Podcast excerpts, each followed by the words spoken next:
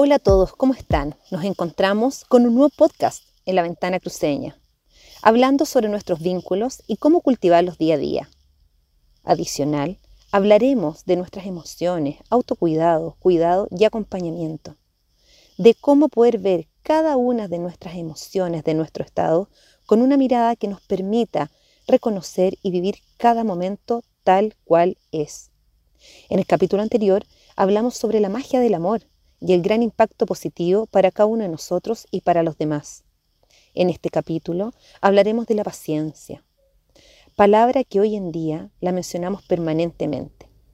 ¿Será que esta palabra hoy nos tiene en un estado distinto? ¿Que a rato nos ciega frente a cada respiro de agradecimiento?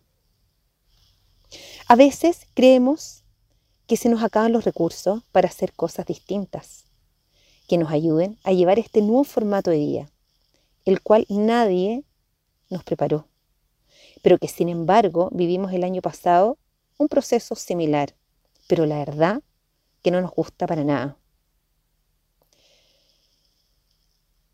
Y si lo estamos sintiendo, está bien sentirlo y vivirlo, ya que somos seres que nos relacionamos con todo, con la naturaleza, con las personas, con nuestros hobbies, con todo lo que involucre cada una de nuestras dimensiones. Y que hoy todo eso está intervenido y limitado.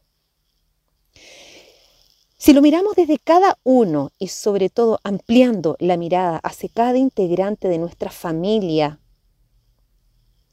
estamos viviendo un gran proceso personal, donde hemos ido descubriéndonos, reencontrándonos y que en momentos pensamos que lo que estamos sintiendo no es bueno.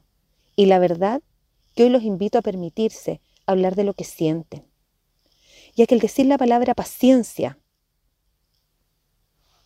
¿qué es lo que se les viene a la mente? Verbalicen, escriban, hablen con sus cercanos o con quien realmente lo necesiten. Pidamos ayuda, ya que como lo hemos mencionado antes, cada emoción, cada sentir genera un estado y es parte de cada uno de nosotros y que en muchas ocasiones reprimimos lo que sentimos porque no es bien visto, porque no sé cuándo hablarlo, porque no hemos generado el espacio, no sabemos cómo generar un espacio, porque en mi familia no nos dejan hablar de cosas que nos hagan llorar o enojar, solo nos dejan hablar de cosas que nos den alegría y felicidad.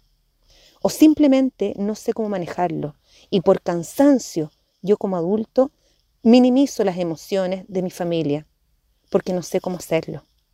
Y al final vamos guardando y vamos alejando cada vez más la palabra paciencia.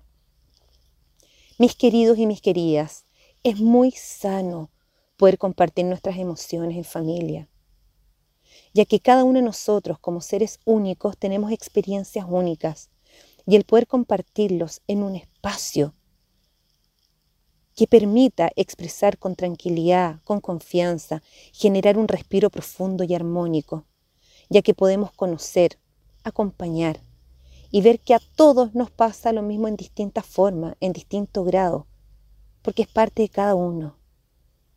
Y todo lo dicho anteriormente, si lo cerramos y hacemos un link con la semana pasada, es amor respetuoso.